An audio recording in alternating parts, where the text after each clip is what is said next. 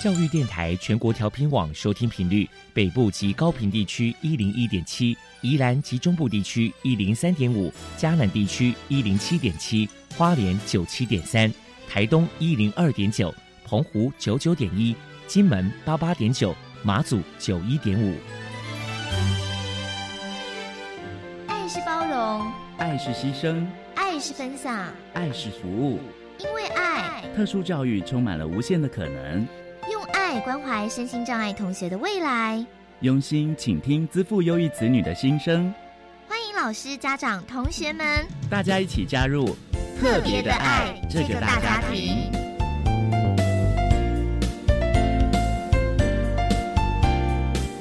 本节目由教育部学生事务及特殊教育司指导，国立教育广播电台监制。欢迎收听。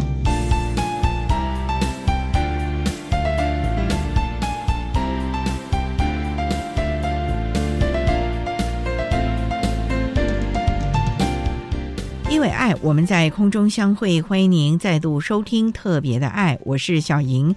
这个节目在每个星期六和星期天的十六点零五分到十七点播出。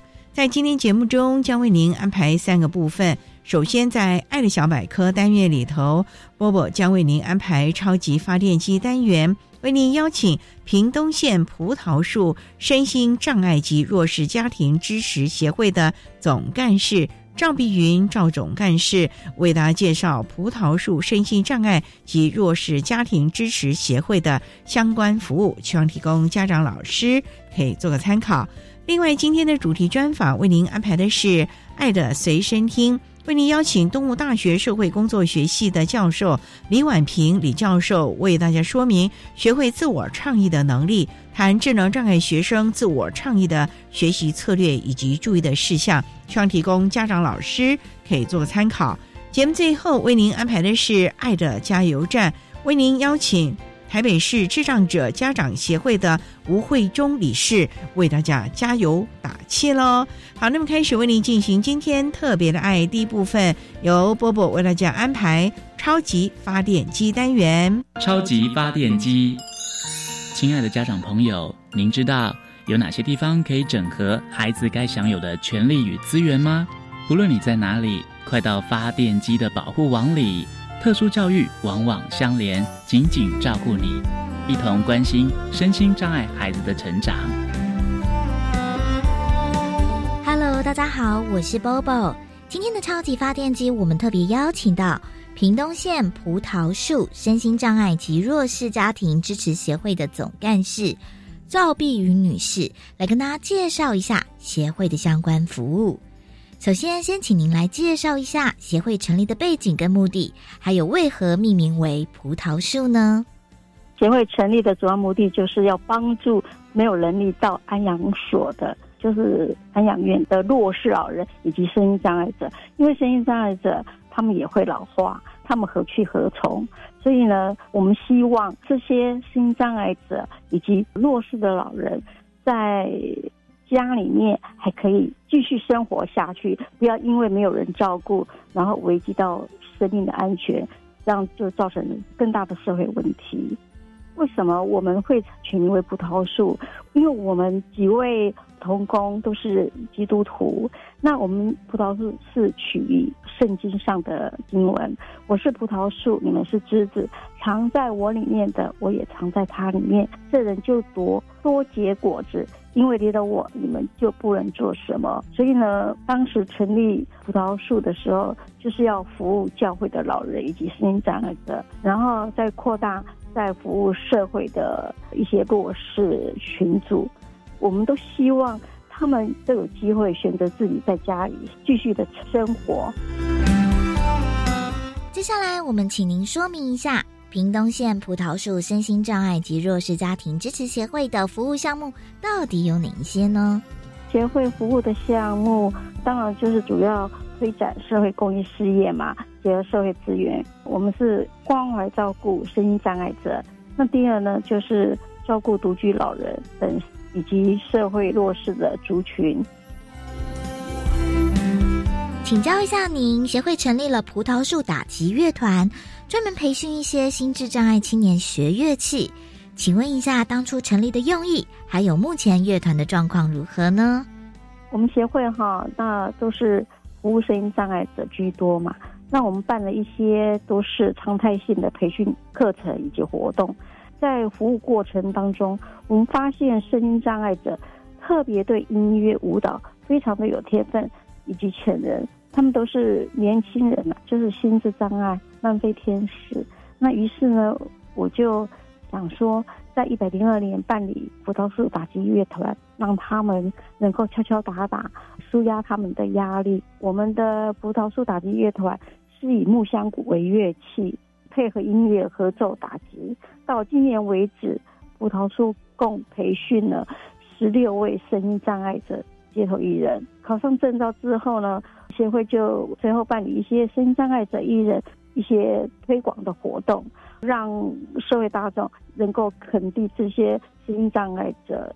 那我们有到垦丁啦、国立的海洋生物博物馆，以及东港的华侨市场，还有很多地方啊，就是闹区啦，还有就是举办音乐会、成果展，都得到社会大众的好评。我的最终目的也是希望他们这些年轻人能够。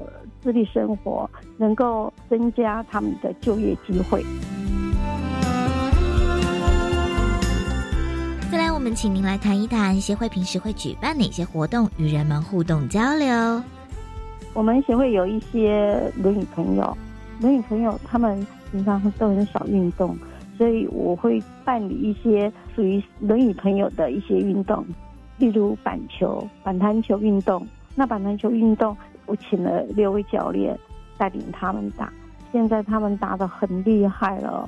只是说现在现在没有这项的一个比赛啦，只有篮球什么的。所以未来我相信，我也希望能够办全国性的一些心障碍者板篮球运动竞赛。那我们的性障碍的孩子呢，就让他们跳街舞，因为他们喜欢跳舞，所以。我就在一年有二十四堂课的一个街舞运动，也有做一些轮椅朋友的一些体适能健康操。当然还有就是我们每年都会办理木香谷街头艺人的培训。在今年一百一十年，我们又增加了一个乐器是非洲鼓的培训。他们人呢也是打得很好，因为他们这几年下来，他们的音感、节奏、舞蹈都已经很稳定了。那我们一般本来是十五位，现在都超过二十二位了，所以每年学生都有新增，都是新成员，然后旧成员都不会离开，因为他们喜欢打击，他们喜欢音乐，他们喜欢跳舞。接下来，我们请您说明一下协会在未来有哪些新计划。除了刚刚我前面讲的，就培训街头艺人以外，以及就帮助轮椅朋友，帮助他们有个健康的身体的一个运动。那我们目前协会最重要就是希望能守望支持声音障碍朋友以及弱势老人的生活一个日照。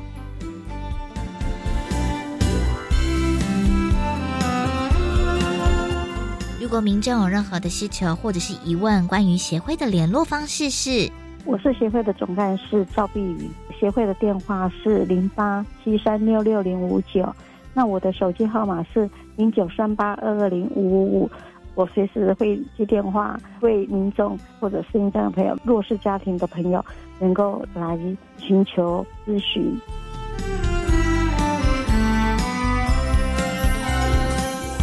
最后，您还有什么样的话想要传达的呢？很诚恳的邀请大众朋友呢，与我们一起同工。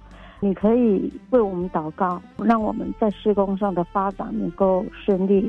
每年需要一些经费来做一些关怀弱势家庭，所以我们也需要你们为我们奉献，成为基本爱心会员，每个月一百元。那也可以成为我们的职工，想和职工队守护天使，让我们一起来关心照顾。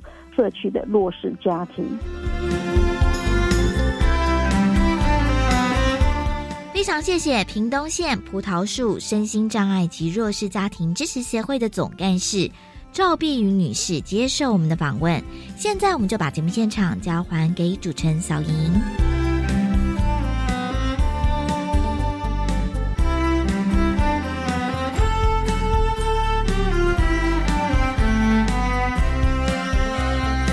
谢谢屏东县葡萄树身心障碍及弱势家庭支持协会的赵碧云总干事以及波波为大家介绍了协会的相关服务，希望提供家长、老师可以做参考。您现在所收听的节目是国立教育广播电台特别的爱，这个节目在每个星期六和星期天的十六点零五分到十七点播出。接下来为您进行今天的主题专访，今天的主题专访为您安排的是。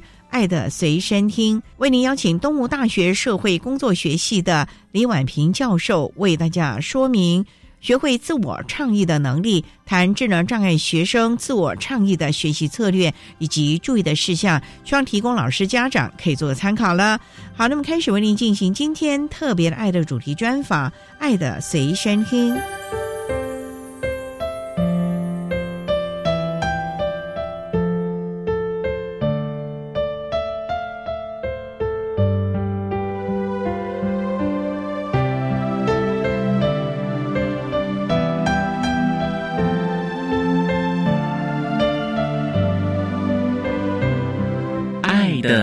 身听。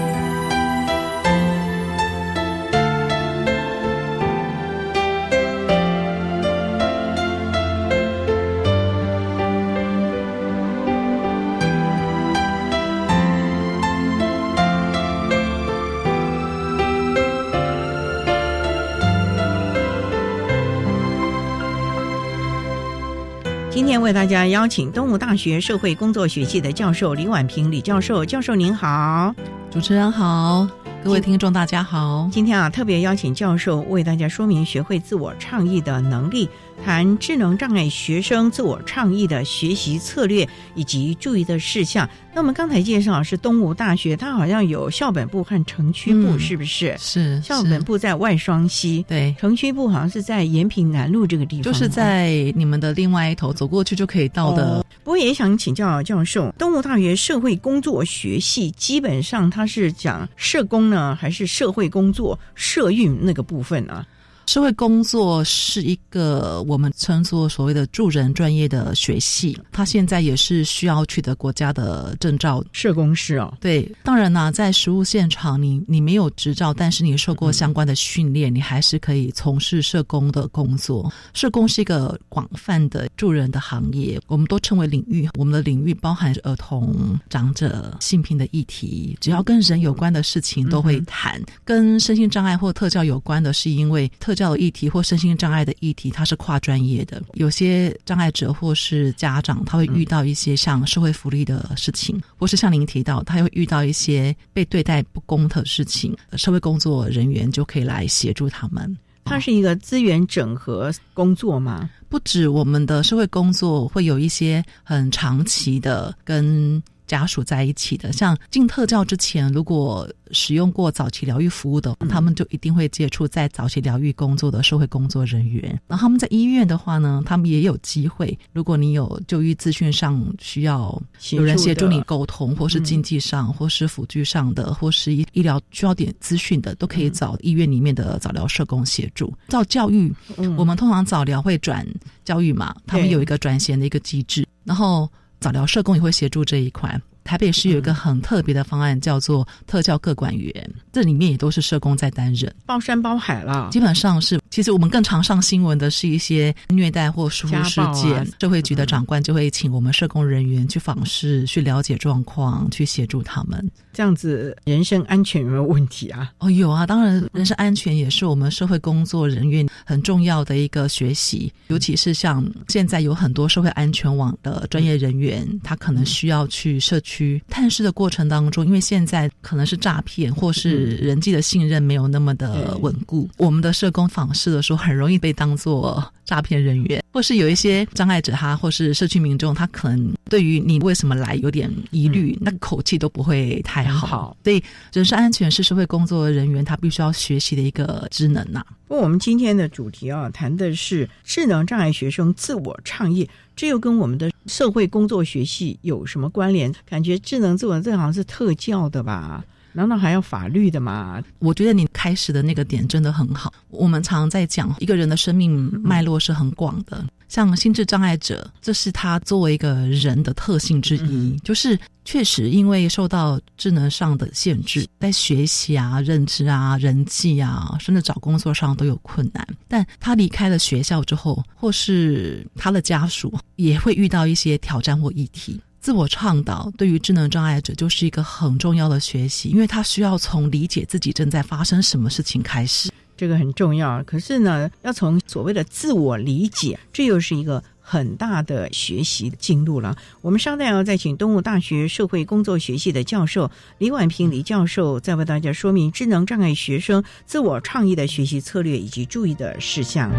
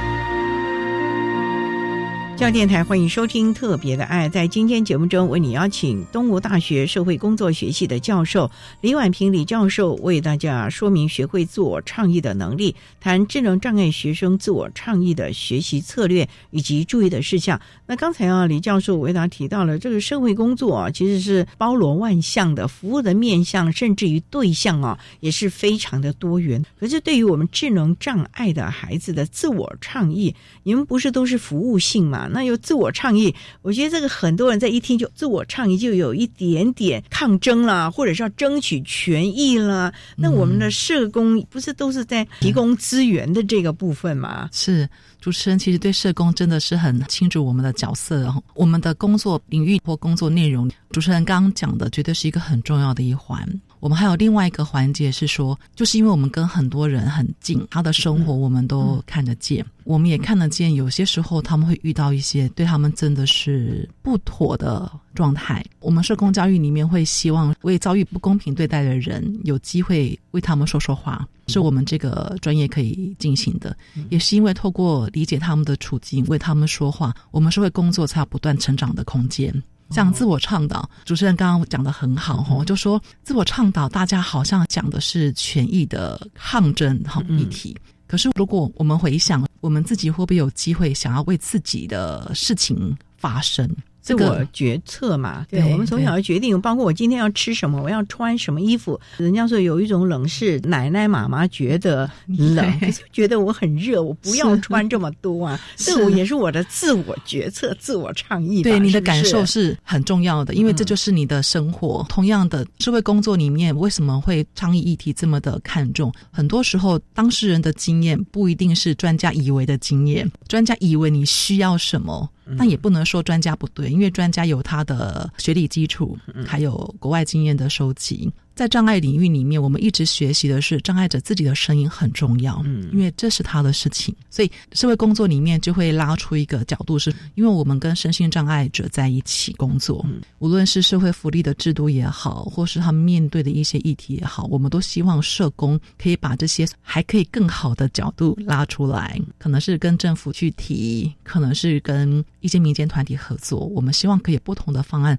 把这种对人的不友善啊，或是不不公平的地方，做点做点服务的改变。总而言之，就是期望运用你们的专业，帮助这些人，或者是提醒这些人吧。可是会不会就像有人在质疑性平的这些特教的孩子，本来懵懵懂懂，你教了他性平，他就开始好奇了。我们这群孩子，你教了他自我倡议，他是不是就开始学会跟父母要求？一些不合理的，例如他想挡电动啊，可是这其实是不好的啊。可是他就说这是我自我倡议啊，是不是？他们也就用歪了地方了啦。所以观念以及正确也让旁边辅导了吧？是主持人刚刚提了两个，我觉得都好重要的议题，一个是性平。我在社会工作领域工作了大概二十多年，包含进学校之后，我觉得我遇到了很多心智障碍者遇到的性别议题，其实它不是你教不教的问题，而是现在这个环境里面。包含家长，家长自己对于两性的态度，其实心智障碍者都会观察跟模仿。我这边举个例子，我那天听到一个社工在跟我提一个他很困扰的状况，是母亲是单亲家庭，他有两个女儿，其中一个女儿就是我们的服务对象，她已经满十八了，然后她在身障的日间服务单位，社工就是这个身障日间服务单位的社工就说，她在社区里面去夜市买东西，有人就会跟她要 line。我们这个女生她就会觉得很好啊，交朋友啊，给 line 呀，赖之后呢，对方就会给我一张你最漂亮的照片、最清凉的照片，好不好？这个女孩就会觉得说，导师有说不可以，但是我很想认识他，我想要多跟他交朋友，是不是可以给他其他的照片？那你知道我们心智障碍者有个特质，认识久了他就觉得我们熟了，那个人际界限就薄了，防护性就没了。对，所以像这种所谓的自我保护的技能，它其实是需要从小家长就要说的好。那故事往下走是什么呢？社工就来谈这个夜市里面认识的老板呢。就一直跟他要清凉照片，然后这个女孩呢，她就给了一张她觉得底线了，但还没到露点，但是确实是有点铺路的照片。社工知道这件事情之后，就请妈妈过来，妈妈过来就说：“这我也管不住他，我们也提醒他不可以怎么样。”社工在进一步了解这个家庭，才发现这个单亲的妈妈她有个固定的男朋友，但是从她成为单亲的家长之前，就是她自己的亲密关系可能经历过两三位啦。她的孩子就是我们讲的这个智能障碍的女孩，其实都看得出来，所以她也觉得她也可以用妈妈的方式交男朋友，尤其他们这个年纪了，就渴望异性的朋友了啊。好，我们稍待呢，再请东吴大学社会工作学系的教授李婉平李教授，再为大家说明智能障碍学生自我倡议的学习策略以及注意的事项。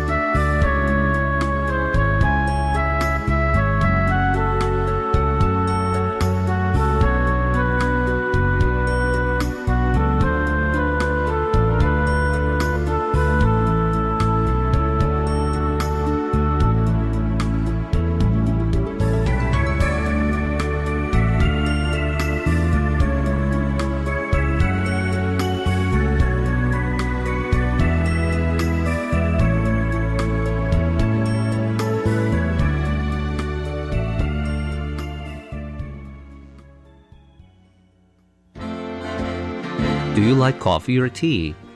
What is your favorite movie? 要怎么用英语来跟外国朋友聊这些话题呢？就让超级英语通来教教您吧。一月三日起，周一至周五早上七点二十分，收听由齐斌老师制作主持的口说英语通。请记得每日十分钟，让你变成英语通。我是齐斌老师，网络也可以收听哦。高中职毕业后，你想做什么呢？我已经决定申请青年储蓄方案，先去工作或是当志工，累积经验，未来会更有方向。听起来好棒哦！先工作，政府每月还会额外帮我储蓄一万元，三年可以存三十六万元哦。那我也要参加。好哦，一起上网申请，时间到一百一十一年三月十六号截止。详情请上青年教育与就业储蓄账户专区网站。以上广告由教育部提供。第二波一百一十年租金补贴来喽！申请时间为一百一十一年二月十四日至二月二十五日。今年租金补贴再分级，依地区及弱势身份补贴两千到八千元不等。今年取消临柜申请，申请方式只有线上跟邮寄哦，赶快把握时间。详情请搜寻住宅补贴专区或拨打咨询专线零二七七二九八零零三。以上广告由内政部及内政部营建署提供。管那么的水，罗嘎西木啊！大家好，我们是 OK 合唱团。您现在收听的是教育电台。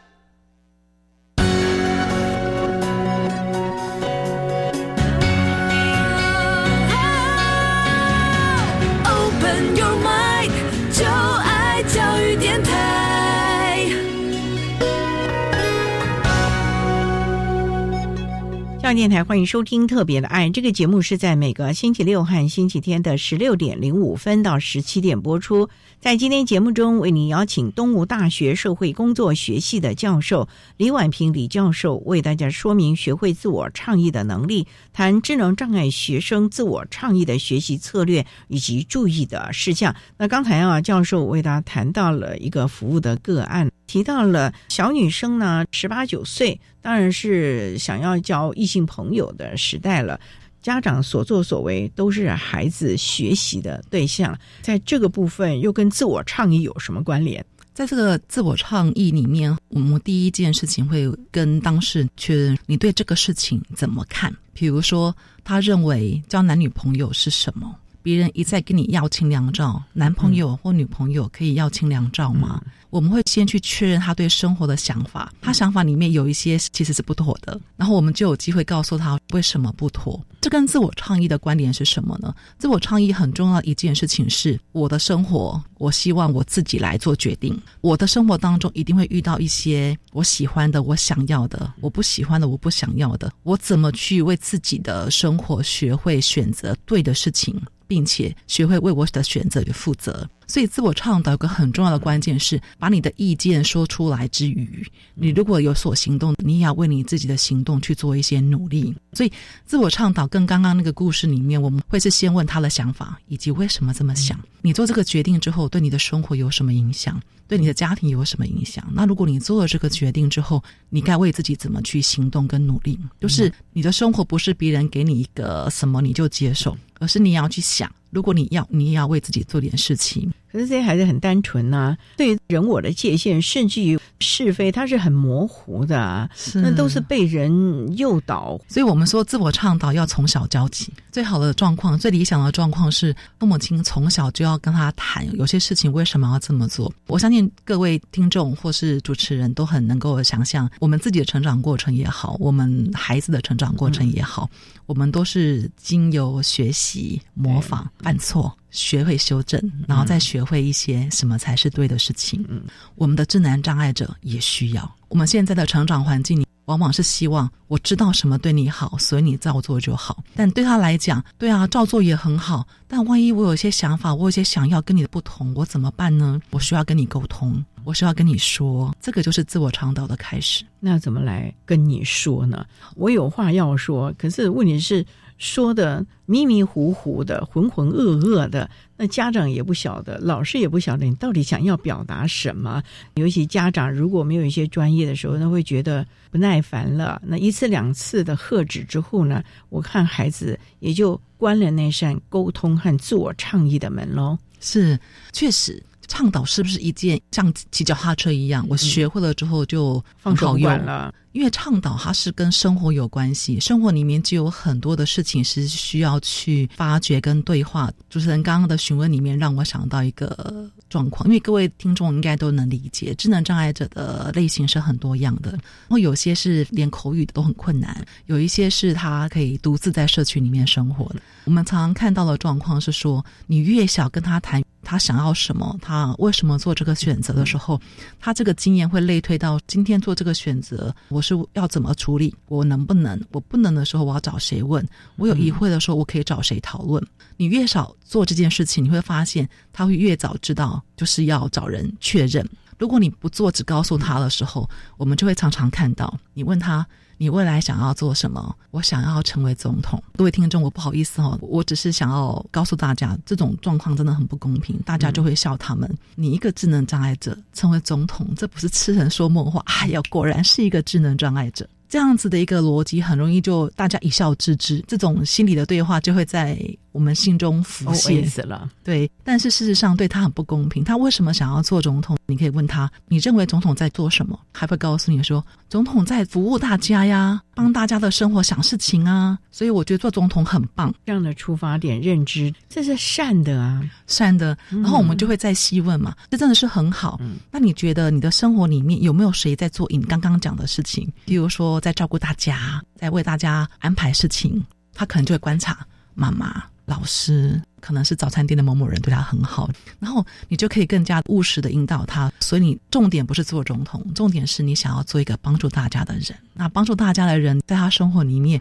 帮忙妈妈做家事也很好，在学校里面帮老师做一点事情，同学做事情也都很好，甚至有机会去做一些志工服务，也很好。你不觉得透过这个对话，让他人生很精彩吗？而不是只会被别人笑一笑说：“哦，果然是个智能障碍者，说想要做总统。”可是教授，因为您今天有受过专业的训练，才会这样做。可是，一般人呢，尤其做父母的，就很少愿意跟孩子对话的时间或者是能力了。我们华人的父母好像永远就是我帮你决定了，你就这个不对了，就是不可以了，完全没有告诉他该怎么样做的正确的原因，以及为什么这样子不好的原因呢？所以，我们的家长也要教育了。非常谢谢主持人做这个对话。我自己在学校教书，我发现大学生应该说。这个时代的年轻人，他们其实知道老师们或家长们给的建议都是为他们好，但他们在执行这个所谓好的建议的时候，他需要自己去理解为什么是好。好的意思是对我还是对你？然后他经过这个历练之后，你就会发现他越来越能够成为一个为自己负责的人。那刚刚提到家长不一定有空，因为为了家庭的事情，有些时候家长很难像我们这么有余力的，或是可以定下一个时间，好好的跟他们进行这些对话。所以我有几个建议啦。第一个是。我还是鼓励家长参与一些家长团体的活动，因为家长团体里面他们会办一些课程。如果你很忙，没关系，参加课程。我觉得像是里面的老师、特教老师也好，或是社工也好，或是相关的人员，都会协助孩子进行这些对话。另外还有机会的话呢，也许你一周就抽一点他觉得想要跟你聊的话题。用我们刚刚讲的，就是你没有办法每天，但是他生活中的经验很重要。就像刚刚一开始那个智能障碍女孩在社区里面遇到一个老板跟他要 line。这种事情，如果你可以透过一个礼拜有一点时间谈谈的话，你会发现有很多他其实没有经验，他只是观察然后解读错误的行为，你来得及帮忙。这个过程不仅是自我倡导，其实也是在关心孩子生活的一个很重要的方式了。自我倡导不是只有智能障碍者的议题，他确实就像刚刚主持人说的，它也涉及到家长怎么去理解孩子的讯息、孩子的沟通、孩子的学习脉络。我们都会跟家长讲说，这个很重要，因为您会老，孩子会长大。可是家长总是放心不下，真的，我还是要帮他做好所有的决定，安排好所有的事情。可是真的啊，孩子会长大，你会老啊，孩子要适当的厚植他的能力吧。是啊，我们稍待啊，再请东吴大学社会工作学系的教授李婉平李教授，再为大家说明智能障碍学生自我创意的学习策略以及注意的事项。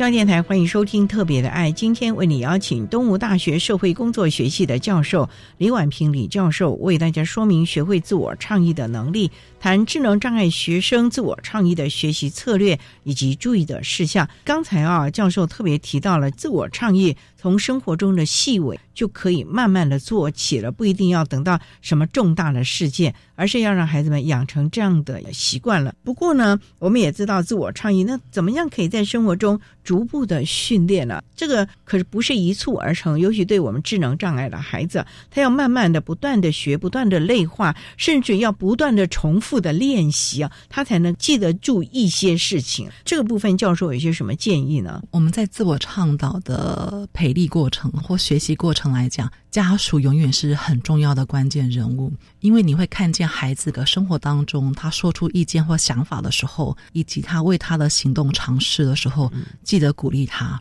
我们有一个自我倡导的伙伴，他以前在融合班出来，然后就很乖乖的去 Seven 工作。他的工作能力其实也很不错，你就会发现他开始遇到一些职场上客人也好，同事也好，有些时候跟他的互动让他不舒服。什么样的不舒服？他来的时候，他讲不清楚什么叫不舒服，哦他只觉得说不喜欢。嗯我们就会抽丝拔茧，慢慢的问说，那是什么样的状况？是客人还是同事？他那个例子里面是同事，同事呢就会说某某某，你去做那个，听起来还好，那你为什么不舒服呢？他说他只有这样口气对我说，他跟别人讲我都是说，哎呀，主持人，你可以帮我做这一个吗？然后做完会说谢谢，可是呢，叫我做完之后，我觉得他为什么不跟我说谢谢？不要看这个孩子，其实也挺敏感的哦。当然，我们就问他说：“他是你的长官，还是他是你的同事？你觉得他什么原因对你的方式跟别人不一样？”那一次的经验，他是说：“我们是同事啊，而且他也是攻读生，也是办公室的行政人员，只是我们的服务对象是有生长身份的而已。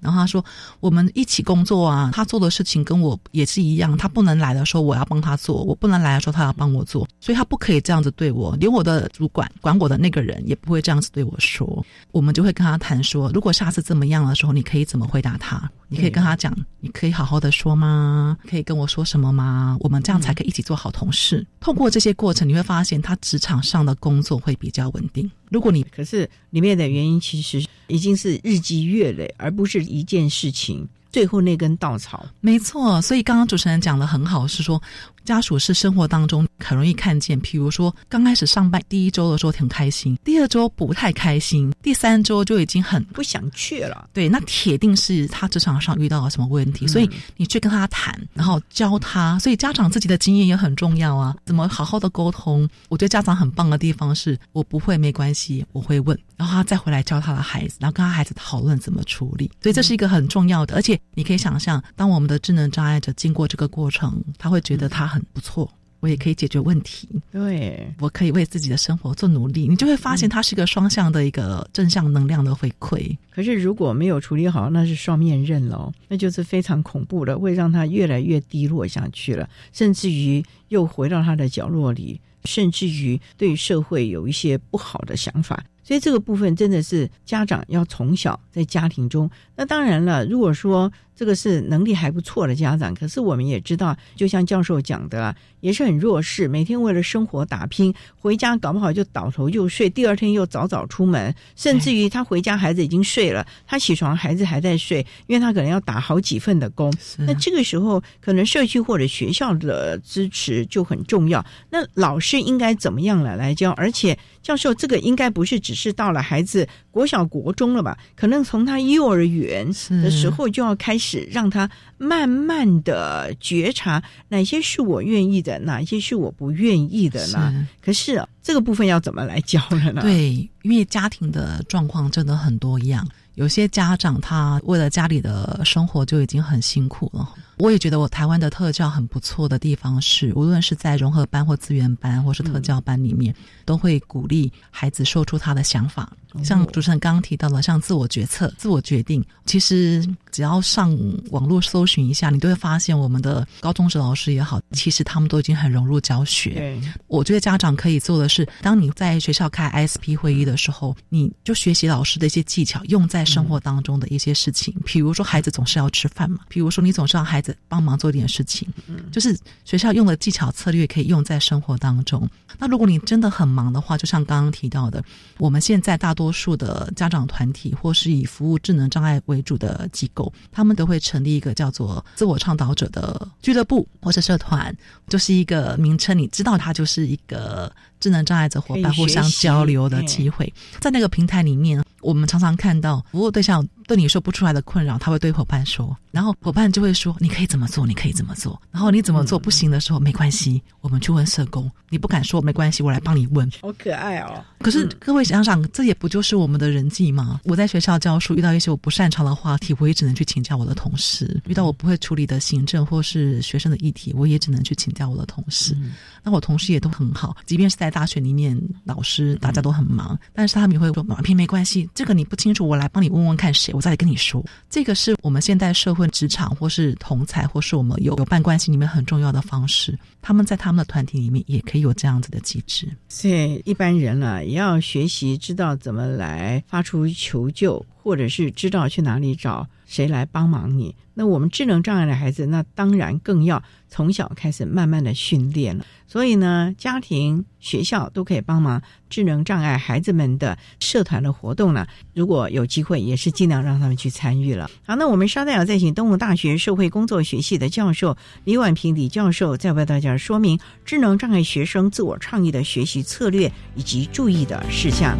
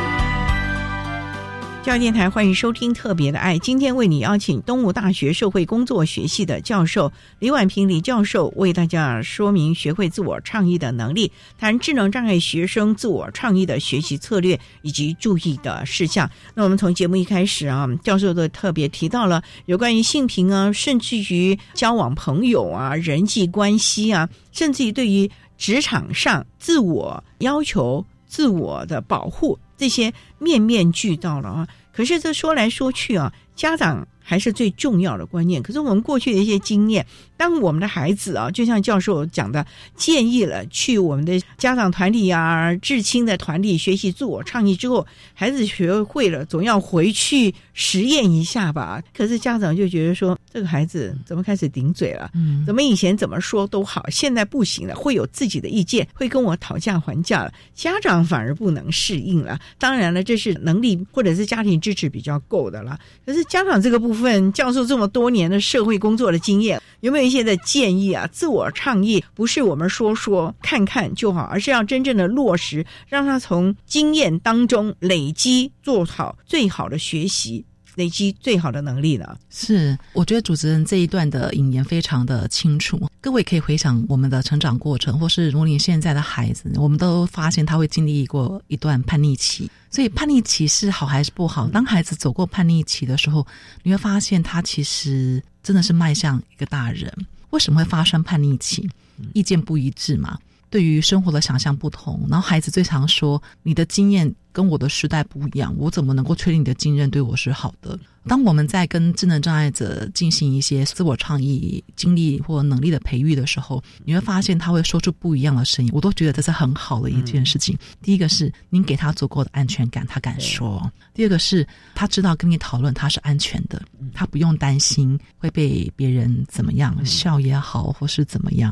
第三个是当你听到他不一样的时候，你不要急着说不行，你听我的，而是听听看他在想什么，你更能够教会他怎么保护自己。个预防坏人，所以当你遇到孩子的声音跟你不同的时候，某种程度，我觉得这是。登短郎成为大人很重要的一个阶段，因为他开始有自己对生活、对意见想要去面对跟负责任。所以遇到这个阶段的时候，家长，我相信你很辛苦。原本很听话、原本可以配合的孩子，突然之间变成意见很多，然后我要花十倍的力气才能跟他沟通以前愿意做的事情。但是这些力气真的不会白费，你在旁边做他很重要的支持跟陪伴。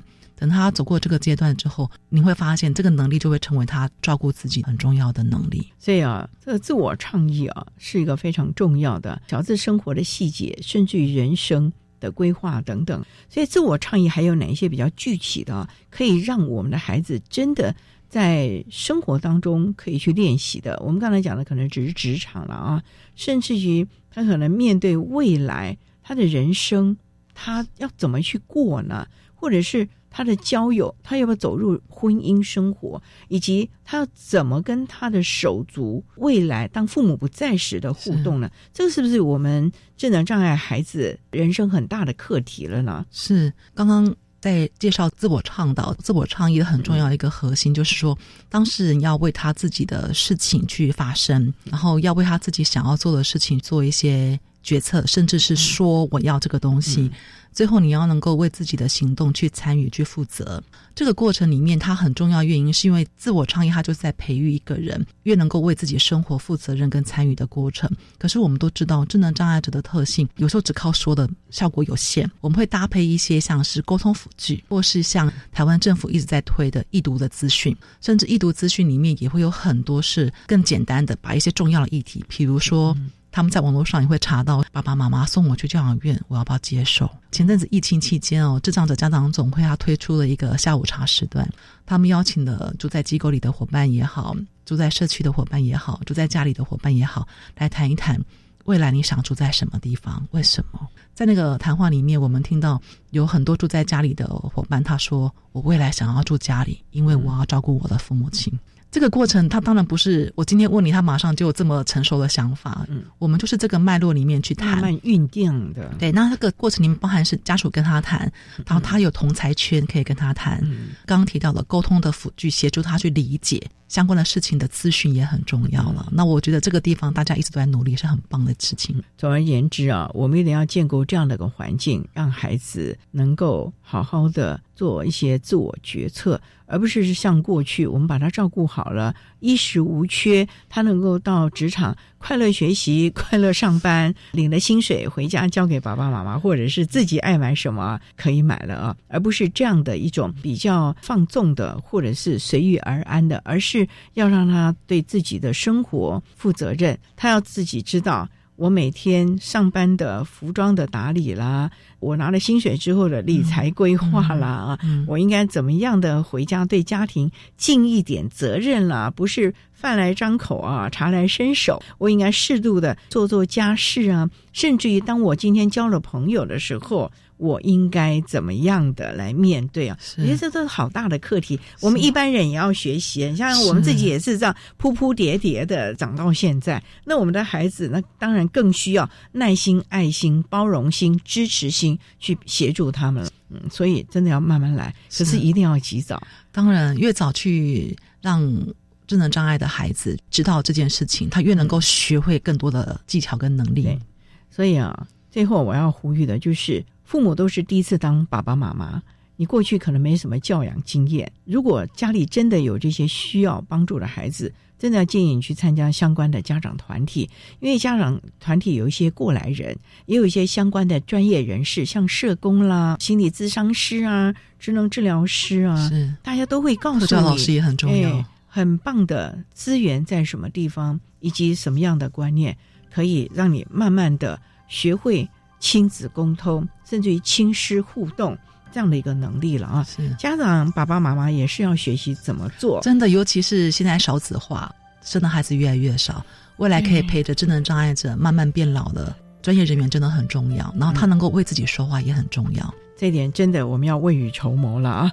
好，那我们今天啊，非常的谢谢东吴大学社会工作学系的教授李婉平李教授为大家说明了智能障碍学生自我倡议的学习策略以及注意的事项。非常谢谢李教授的说明还有呼吁，谢谢您教授，谢谢谢谢各位听众。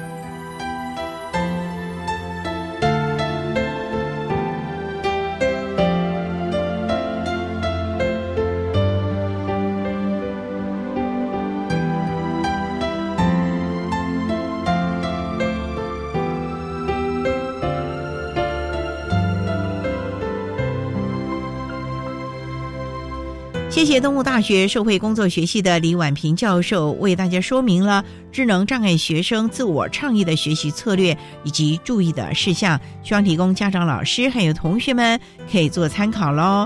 您现在所收听的节目是国立教育广播电台特别的爱节目，最后为您安排的是爱的加油站，为您邀请台北市智障者家长协会的吴慧忠理事为大家加油打气喽。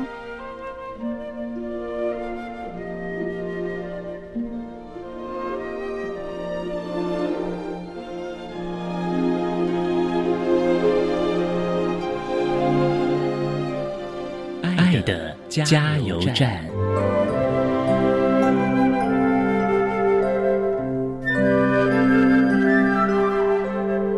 大家好，我是台北市智障者家长协会的理事吴慧忠。针对我们智能障碍类的孩子，家庭教育及亲子合作有几点建议。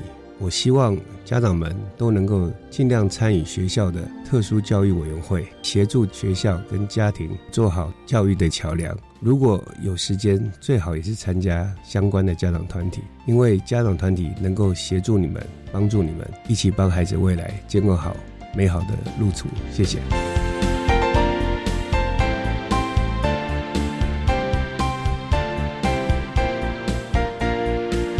节目就为您进行到这，感谢您的收听。在明天节目中，为您邀请台北市智障者家长协会的理事吴慧忠吴理事为大家说明最重要的能力，谈智能障碍子女教养的经验分享，希望提供家长老师可以做参考喽。